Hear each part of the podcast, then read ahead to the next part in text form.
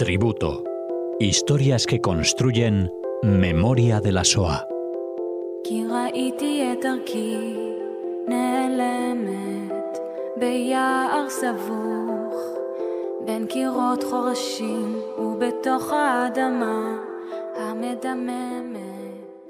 Bienvenidos oyentes de Radio Sefarad a este nuevo tributo aquí en Radio Sefarad con Cecilia Levitt. ¿Qué tal?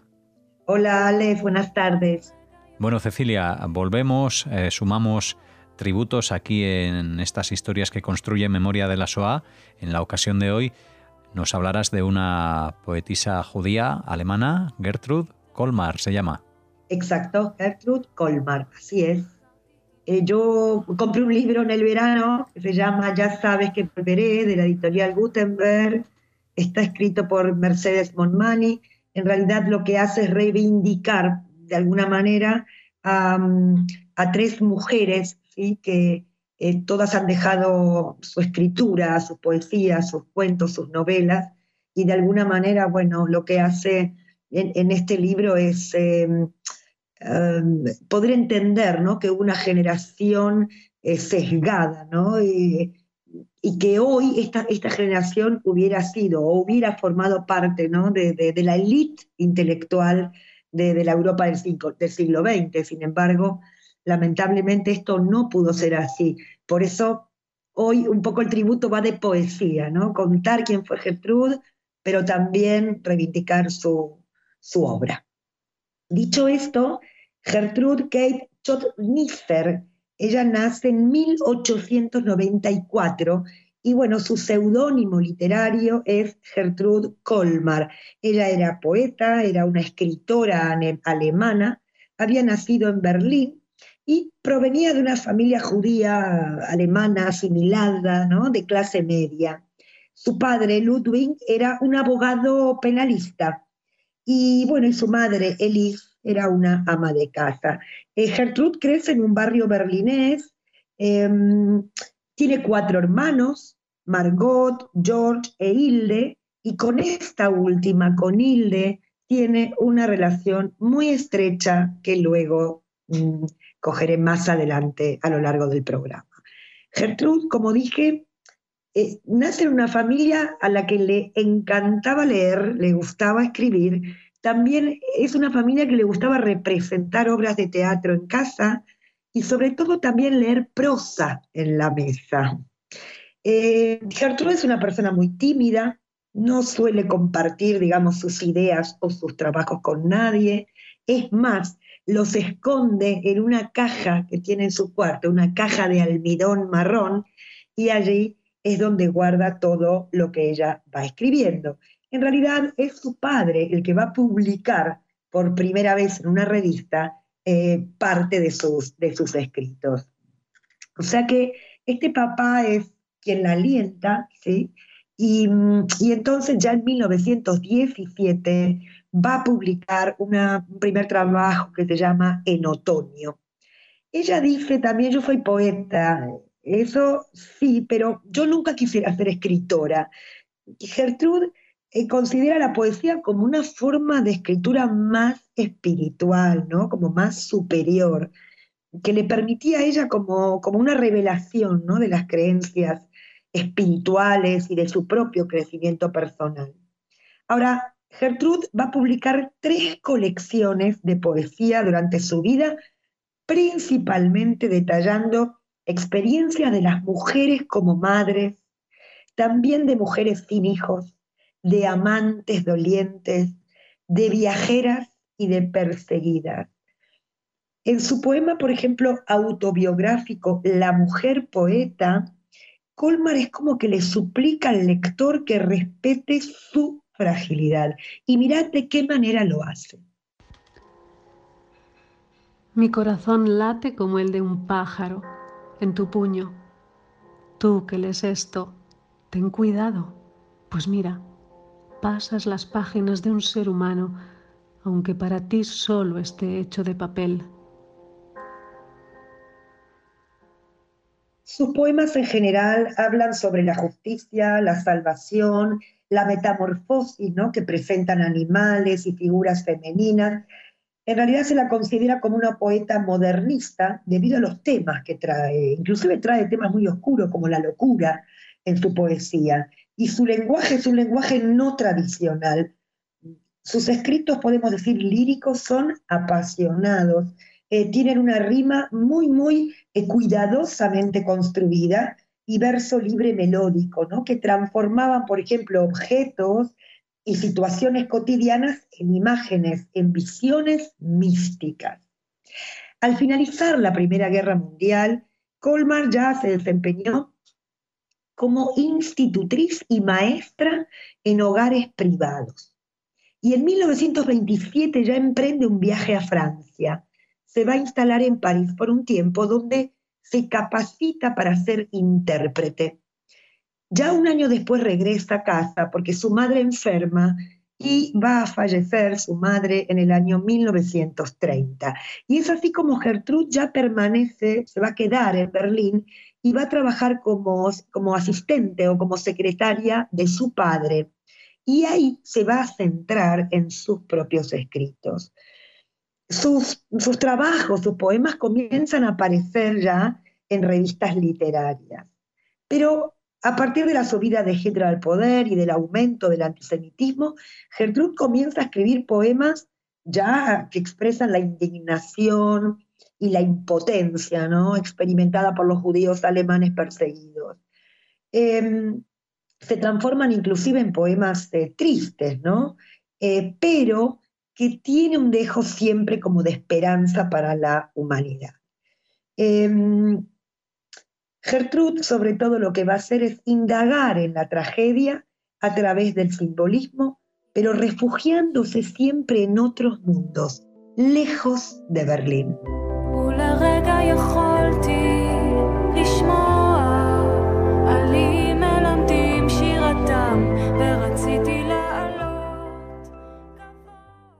En 1938, cuando el clima político y social ¿no? antisemita se volvió intolerable, Gertrude hace planes para escapar de la persecución nazi, eh, escaparse a Inglaterra y para trabajar allí como, como institutriz.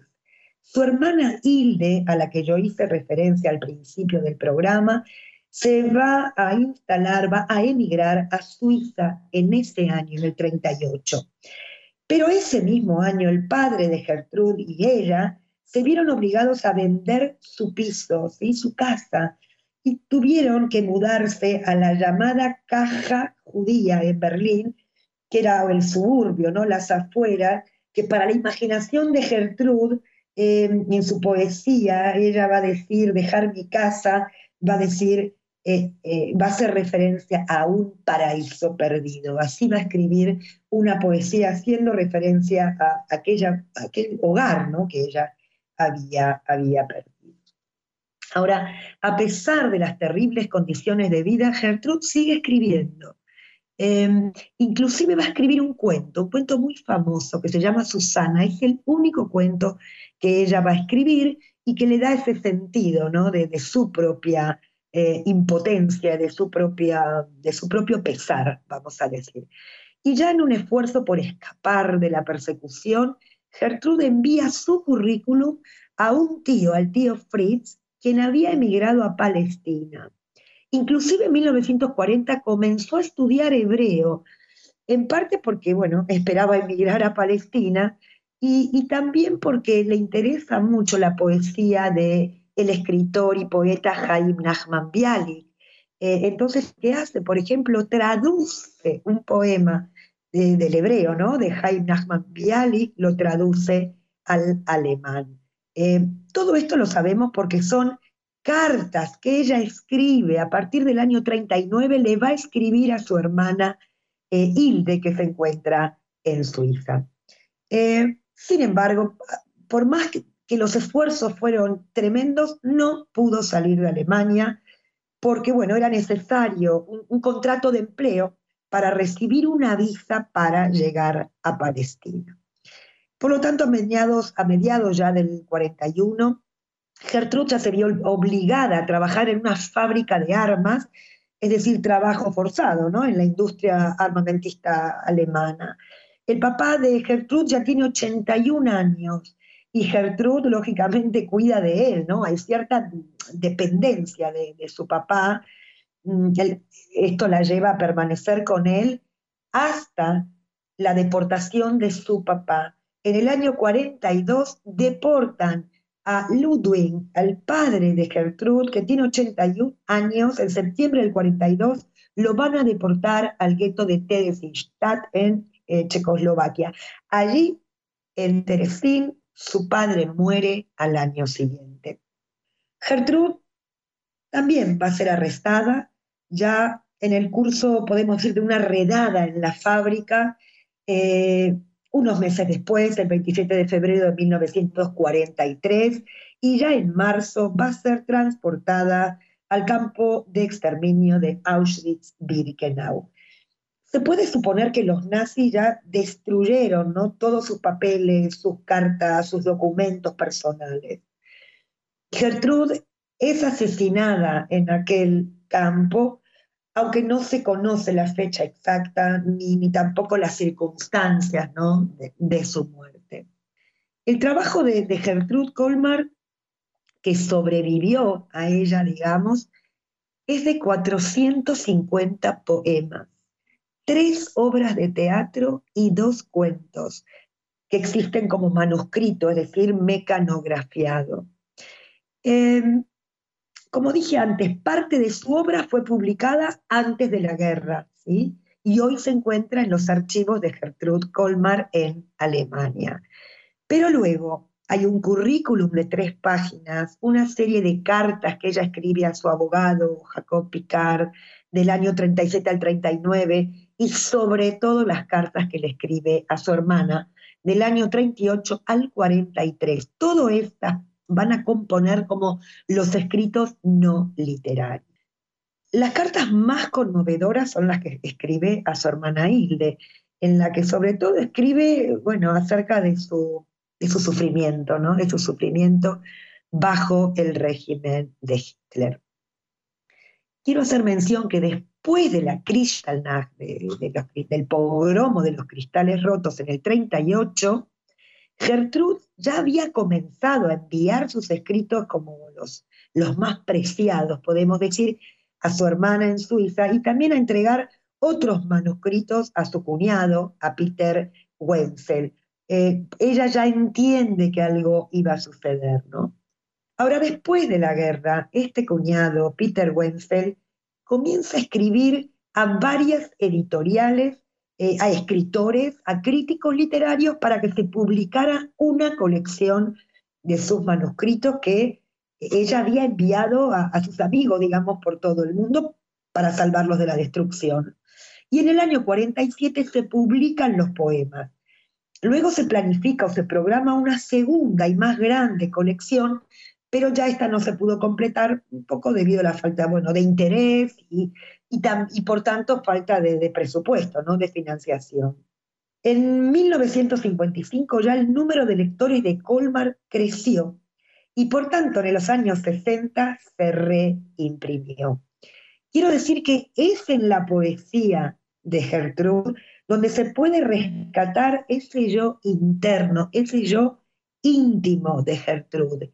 Así lo escribe. Hoy estoy en forma, mañana estoy curada, hoy soy pobre, solo hoy, mañana soy rica. Pero un día me quedaré para siempre así, envuelta, tiritando de frío, en un oscuro chal, la garganta tosiendo, carraspeando. Arrastraré los pies con esfuerzo y pondré las manos huesudas ante la estufa de cerámica. Entonces seré vieja. Mis cabellos, sombrías alas de mirlo, son grises, mis labios, flores secas cubiertas de polvo, y ya nada sabe mi cuerpo de las cascadas y saltos de las rojas fuentes de la sangre. Muerte. Quizá mucho antes de mi muerte y sin embargo fui joven, amante y buena con un hombre, como el pan moreno, nutritivo para su mano hambrienta, dulce como un refresco para la sed de su boca. Sonreí y mis brazos, culebras flexibles, turgentes, estrechándole, lo atrajeron hacia el bosque encantado. Los críticos de la posguerra, digamos, han otorgado a Gertrude un lugar muy importante en la literatura, eh, en la, literatura femenina sobre todo, ¿no? Porque la describieron como una de las poetas femeninas más importantes en toda la literatura alemana y la mejor poetisa lírica de origen judío que haya vivido alguna vez. En 1993 se colocó una placa en su honor en el suburbio berlinés donde ella había nacido. Su nombre también se le dio a una calle de Berlín que, miren qué paradójico, atraviesa directamente el, antiguo emplazamiento de la Cancillería del Reich de Hitler. Está ubicado cerca del búnker de Hitler. Em, como dije antes, esta crítica literaria, la que escribió el libro Mercedes Monmani, em, ella en este libro dice eh, todas estas mujeres ¿no? fueron miembros de una generación sesgada que a la luz de sus producciones habrían formado parte de la élite intelectual europea del siglo XX. Y para ir eh, acabando y cerrando mi, tributo, yo por otro lado también rescato de Gertrude em, esta pasión por la escritura, porque ella continúa escribiendo hasta el final, inclusive en las situaciones más adversas, ¿no? Y yo pensaba, sin, sin ceder a la tentación eh, del odio o, de la rabia, ¿no? Es cierto que sí escribe con una profunda tristeza e indignación, pero tal vez escribir hasta el final es porque sabía que hoy, ¿no? Pleno siglo XXI, y en una sociedad tan convulsa como la que vivimos hoy, esos, esas poesías nos deben servir para reflexionar acerca bueno, de nuestra sociedad, de nuestros actos, y como digo siempre, acerca de los fanatismos, de la discriminación, de la intolerancia, etcétera, etcétera. Así que este es mi tributo para Gertrude Holm. Muchas gracias, Cecilia, como siempre, por compartirlo aquí con los oyentes de Radio Sefarad en este programa que nos brindas cada semana. Hasta la próxima. Gracias Alejandro, un saludo.